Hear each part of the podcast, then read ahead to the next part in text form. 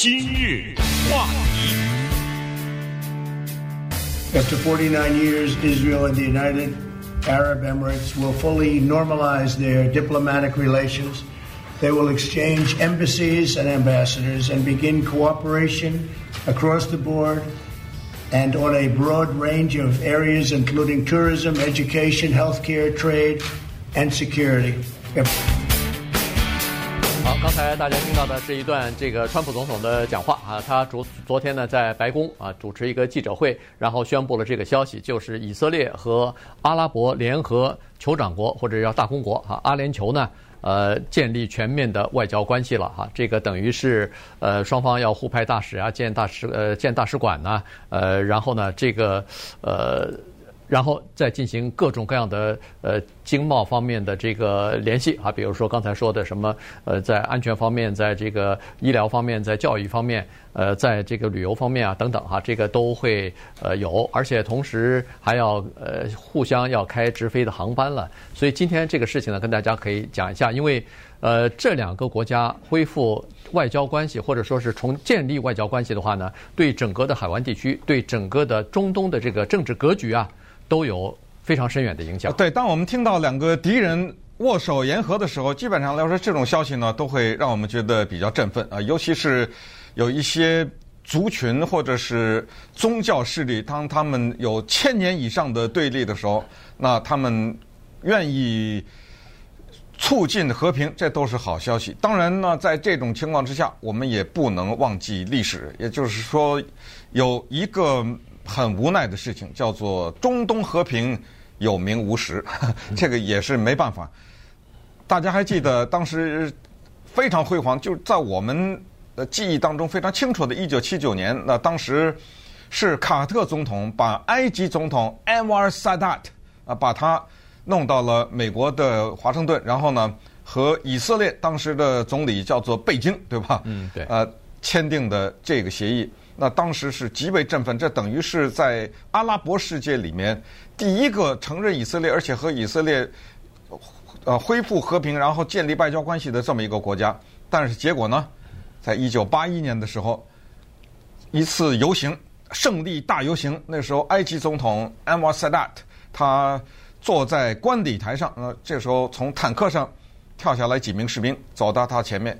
他一开始以为这是安排好的啊，是士兵要向他致敬，但没想到人家拿下冲锋枪，我记得是三个还是四个，从背后拿下冲锋枪，一阵扫射，当场打死埃及总统，然后把他身边的一些外国的使团的人员也打死，一共算总统在内打死十一个人，包括一名中国的工程师。这就是中东的和平。一九七九年呢，让他们的领导人付出鲜血的代价。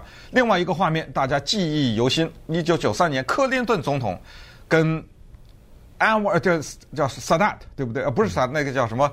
呃，巴勒斯坦解放组织哈，那个阿拉法特。阿拉法特。对，阿拉法特和以色列总理伊萨克·拉宾拉宾两个人。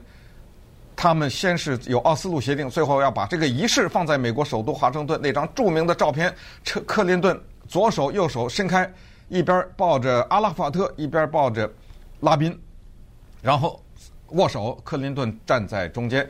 那一年，后来的诺贝尔和平奖给了阿拉法特和拉宾。接下来怎么样？呃，一九九五年，也就是第二年，拉宾也是去参加一次集会，然后一个犹太年轻人。拨开人群，走到他的身边，一枪就把他给打死了啊！把以色列总理拉宾刺杀。这就说明什么？就是这些和平的进程当中，在双方都有大量的人是不满意的。现在今天我们谈到的这一个呢，也有一个名字，它叫亚伯拉罕协议，嗯、对不对？对啊，Abraham Accord。呃，亚伯拉罕大家都知道，这个是犹太教，然后继续往下走，基督教，然后。再往下走几百年，五六百年，六百年吧。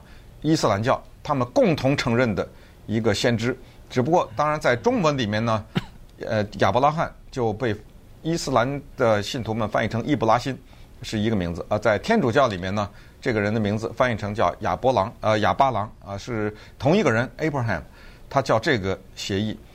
那么在阿拉伯世界和在以色列都有人反对，而且。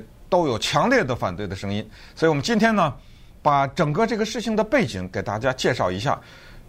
也就是说，这个和平的协议的达成，双方有一些什么样的让步，然后有可能付出什么样的代价？我们把这个情况来给大家讲讲。对，其实呢是这样子哈，就是说。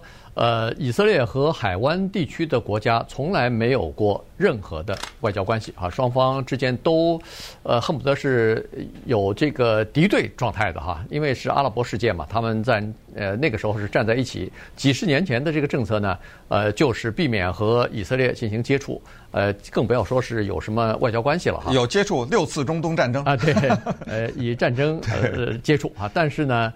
在去年、前年和去年的时候呢，实际上情况已经发生了一些变化。去年的时候，这个阿联酋的外交部长曾经表示，说是这个长期以来，过去我们采取的就是执行了几十年的一个政策，就是避免和以色列进行接触的这个政策，现在证明是错误的。他就说，我们之间的关系已经发生了改变，而且是战略性的改变。呃，这个是为什么呢？因为在目前的状况状态来下呢，在这个整个的中东地区呢，以色列也好，还有这个海湾国家也好呢，他们现在有了一个共同的敌人，这个敌人就是伊朗。所以呢，共同的敌人使得这两方以前有敌对状态，或者说是不不理睬，呃，就是不战不和这种状态的国家呢，反而。团结起来了，反而有了一个可能性，说是双方之间可能可以恢复这个关系正常化，可以建立外交关系了。于是，在这种情况之下呢，美国就认为时机成熟啊。于是，其实从去年开始吧，美国就已经开始介入啊，就开始看看能不能够，呃，像让让双方啊各自做出一些让步，然后看看能不能谈。结果接触下来以后呢，确实，双方都有这个意愿啊，于是就开始了一轮又一轮的秘密的谈判。所所有的谈判都是非常保密，在美国的这边大概只有屈指可数的几个人知道啊，其他的人都还不知道。所以昨天宣布这个消息的时候呢，实际上在美国也好，在国际也好，算是出人意料这个消息。最让人跌破眼镜的是那个呃巴勒斯坦的阿巴斯哈，这个巴勒斯坦政府从始至终。被蒙在鼓里，直到昨天，他在新闻当中看到，呃，以色列和这个阿联酋要恢复，呃，要不是要恢复正常关系，要建立这个建交嘛？哎，要建交了，这事儿呢，让他们觉得自己被抛弃了，或者是被背叛了。而且，因为这里面涉及到他呀，对，就是说，等于是你们几方面在谈的是我的事儿啊，因为涉里涉及到西岸呢。谁住在西岸？那巴勒斯坦人住在西岸呢？你们拿我说什么事儿啊？怎么怎么把我作为一个代价放进来谈？我同意了吗？呃，对不对？你跟我说了吗？所以我刚才说中东和平有名无实就在这儿，让阿拉法特和拉宾，还有一个呃当时的佩雷斯呃国以色列国防部长都得了诺贝尔和平奖，有和平吗？就那个是历史上非常有名的毫无意义的诺贝尔和平奖。呃，那一次的和平奖没有。带来任何的结果，甚至可以说变成了一个讽刺。今天我们说到的巴勒斯坦人也是这么一回事儿，因为在这一次的协定当中，是以色列做的这样的一个让步，就是在这个中东的地区边临、濒临以色列和约旦呢，有块地方叫西岸啊。为什么叫西岸呢？是因为它是在约旦的西边啊，约旦河的西边。因为你这个西，对不对？人说你对谁来说是西啊？对你是西，对我来说是东边，对不对？所以这个西岸是约旦的东边、西边。然后呢，但是呢，它对以色列来说是太重要的一个地方，因为除了西边以外，东南北都是以色列，所以以色列呢就等于叫做占领了。在英文当中，永远说的是叫 occupied territory，不知道是谁的，只是说叫做被占领的一块地。那在中东战争期间，你来我往，一度是，哎呃约旦拥有的，然后再一打仗，以色列又给抢回去，然后再打仗，然后你拿三分之一，我拿三分之几，呃，就这么着的，一来一往，所以现在处在被以色列占领的情况之下。那以色列做了什么让步，以及这个让步有没有可能最后让整个的过程，甚至他的领导人付出什么代价？这个事儿蛮大的。今日话题，欢迎继续收听由钟迅和高宁为您主持的今日话题。以色列和阿联酋啊，这个建立外交关系，呃，这个建立正常化的这个双方的双边关系啊，还有经贸关系什么的，这个呃，变成一个挺大的事情哈。原因就是在阿拉伯世界以及在中东地区呢，它是有影响的。它有这么几个影响哈。第一就是呃，这个美国也好，是以色列也好，希望有叫做呃涟漪效应啊，希望有这个跟随效应。阿拉伯的海湾国家有好几个呢，所以呢，如果要是阿联酋最大的这个，呃，当然不能算最大的，但是是一个比较主要的这么一个国家加入的话，那可能会影响其他的一些国家也和以色列建立呃外交关系啊，这个是呃以色列所乐见的呃这么一个情况。另外呢，是说呃。为什么现在在这个问题上有双方的这个呃意见不一样呢？呃，甚至是激烈的不同呢？这里头就涉及到一块地方，就是刚才说的这个约旦河西岸的地方哈。巴勒斯坦是坚决反对的，原因就是说他认为这块地方祖祖辈辈都是我们的，只不过现在被你占领了，所以呢，我要和以色列谈判，巴以巴之间的谈判为什么一直谈不拢？就是很多都是领土方面的问题，什么约旦河西岸呐，呃，耶路撒冷啊这些东西，呃，以色列说是现在是我占的，东耶路撒撒冷应该算我的，我要定都在那儿。可是巴勒斯坦人说不对，这个是我们的圣地，等等等等啊，所以呃一直谈不拢是这个原因。那现在又涉及到了约旦河西岸的问题了，所以巴勒斯坦这方面呢是坚决的反对，认为自己的利益被出卖了哈。但是呢。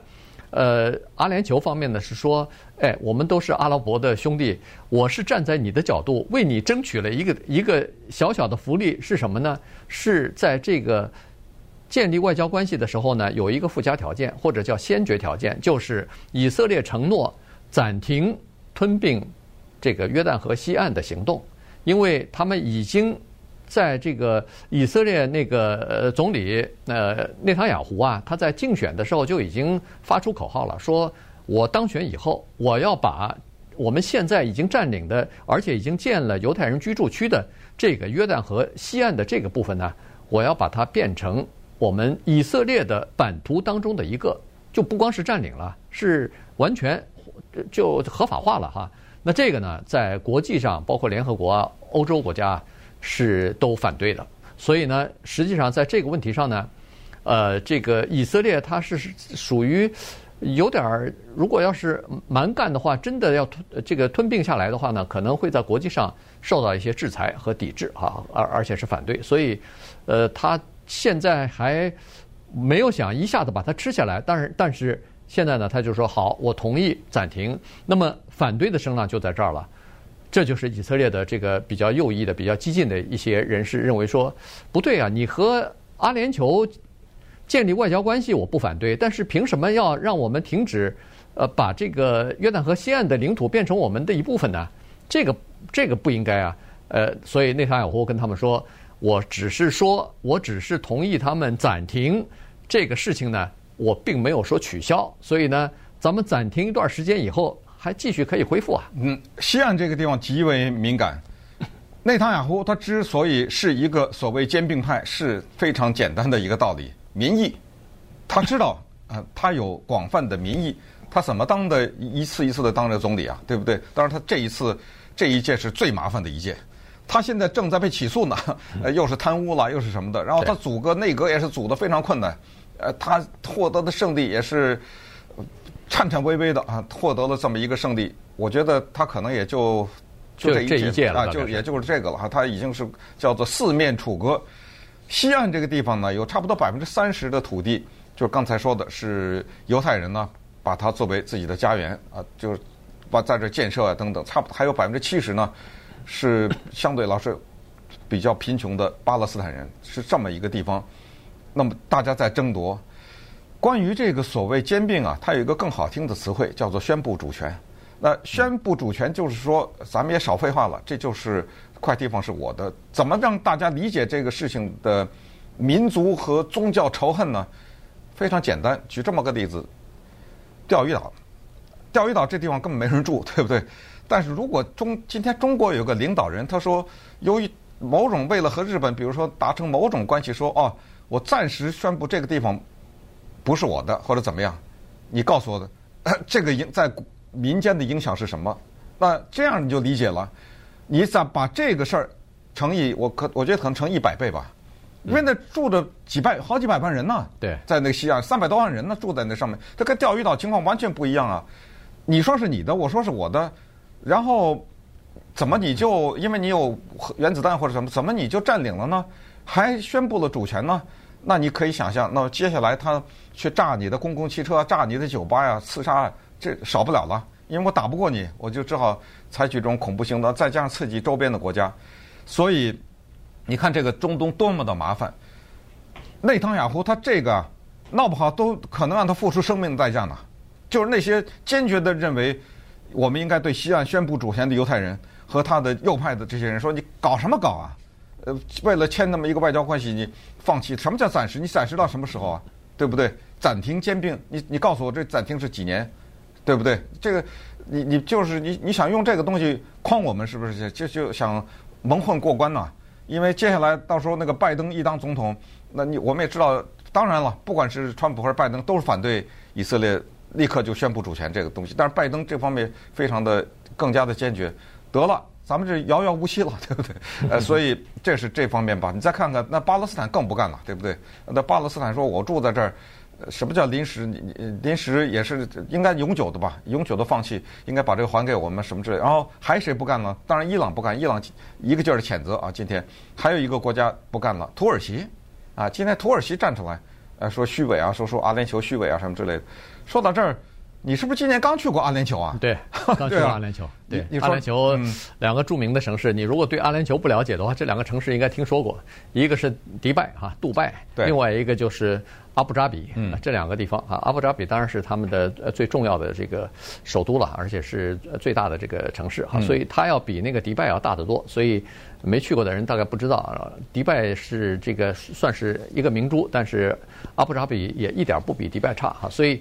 呃，这么这么一个国家，你看得出来，它是非常世俗化的。也就是说，它在呃建设方面，它在旅游方面是算是比较开放的哈。实际上，他们和以色列之间早就有各种各样密不可分的这个关系了。呃，而且呢，只不过没有放到台面上来哈。而且从今年开始啊，双方之间的关系就更加密切了。原来认为说。呃，经过好几轮的秘密谈判之后呢，差不多达成，差不多可以摆到台面上来谈了哈，但是一直在拖。去年其实有好几次机会，但是他们都认为说这个机会不太成熟，所以就拖下来了。今年年初的时候呢，这个呃冠状病毒的疫情啊，给他们又增加了一个额外的机会。五月十九号，一辆人们注意到一辆这个呃一架这个没有标识、没有国籍标识的货机。悄悄地降落在呃以色列的那个呃特拉维夫的机场里里边，各种各样的医疗的设备啊、防护服啊什么的，这个就是阿联酋给以色列的支持啊。因为在疫情刚开始的时候呢，以色列在这方面特别缺啊，所以呢，阿联酋给他们送去了帮助，送去了这个在在这个紧急的关头啊，送去了他们所需要的东西。实际上这就是一个示好嘛。然后呢，呃，这里头呢，必须要提一下的，就是川普的那个女婿 cosner 在里边起了非常重要的作用。他其实从去年开始就已经啊，呃，这个等于是以他为主的美国方面呢，就已经开始斡旋了。双方之间跑来跑去，然后呢，呃，这两个国家的代表又到第三方去啊，到这个阿曼啊什么的，到这第三方第三方去呃秘密的交谈啊，呃，然后这个整个的框架的协议呢，实际上早就达成了。只不过最近这两三个月呢，主要是来谈一些细节。所以在星期三的时候，据现在呃的媒体报告出来说，星期三的时候，最终的协议基本上呃就是细节已经完成了。于是，在昨天的时候，星期四，川普总统火急火燎的说，一天都不能等，马上我就要宣布，而且要在白宫宣布啊，所以他非常高兴。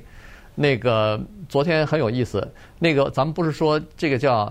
亚伯拉罕协议吧，嗯，川普总统说这个协议其实应该叫川普协议，开玩笑了，这是开玩笑，当然了，对对。但是他确实这么认为啊。然后身边的人，呃，我忘记了是谁了，他一个身边的这个高级代表，国家安全顾问，啊，国家安全顾问 O'Brien 啊，他是说，哎呀，因为这个协议，川普总统应该获得诺贝尔和平奖。呃，是这样的，就是说，咱们还是说那句话嘛，就是诺贝尔和平奖已经以前有吸取过教训了，是吧？对。呃，左左发一个，右发一个，发半天发不出和平。没和平啊。对，所以呢，他可能还是要观望一下。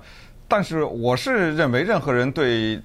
促进中东和平有贡献，其实对促进任何一个地区，包括比如说南北韩呐什么之类的有贡献的人，其实都应该得诺贝尔和平奖，因为诺贝尔和平奖嘛，对不对？你想想，他不就是为这个对避免战争、减少人人员的死亡嘛？对，他有的时候诺贝尔和平奖会颁发给一些人道组织啊，什么无国界医生啊，这也都是没问题。但是我觉得相比之下，这种更大了啊，这种政府之间促成的和平就。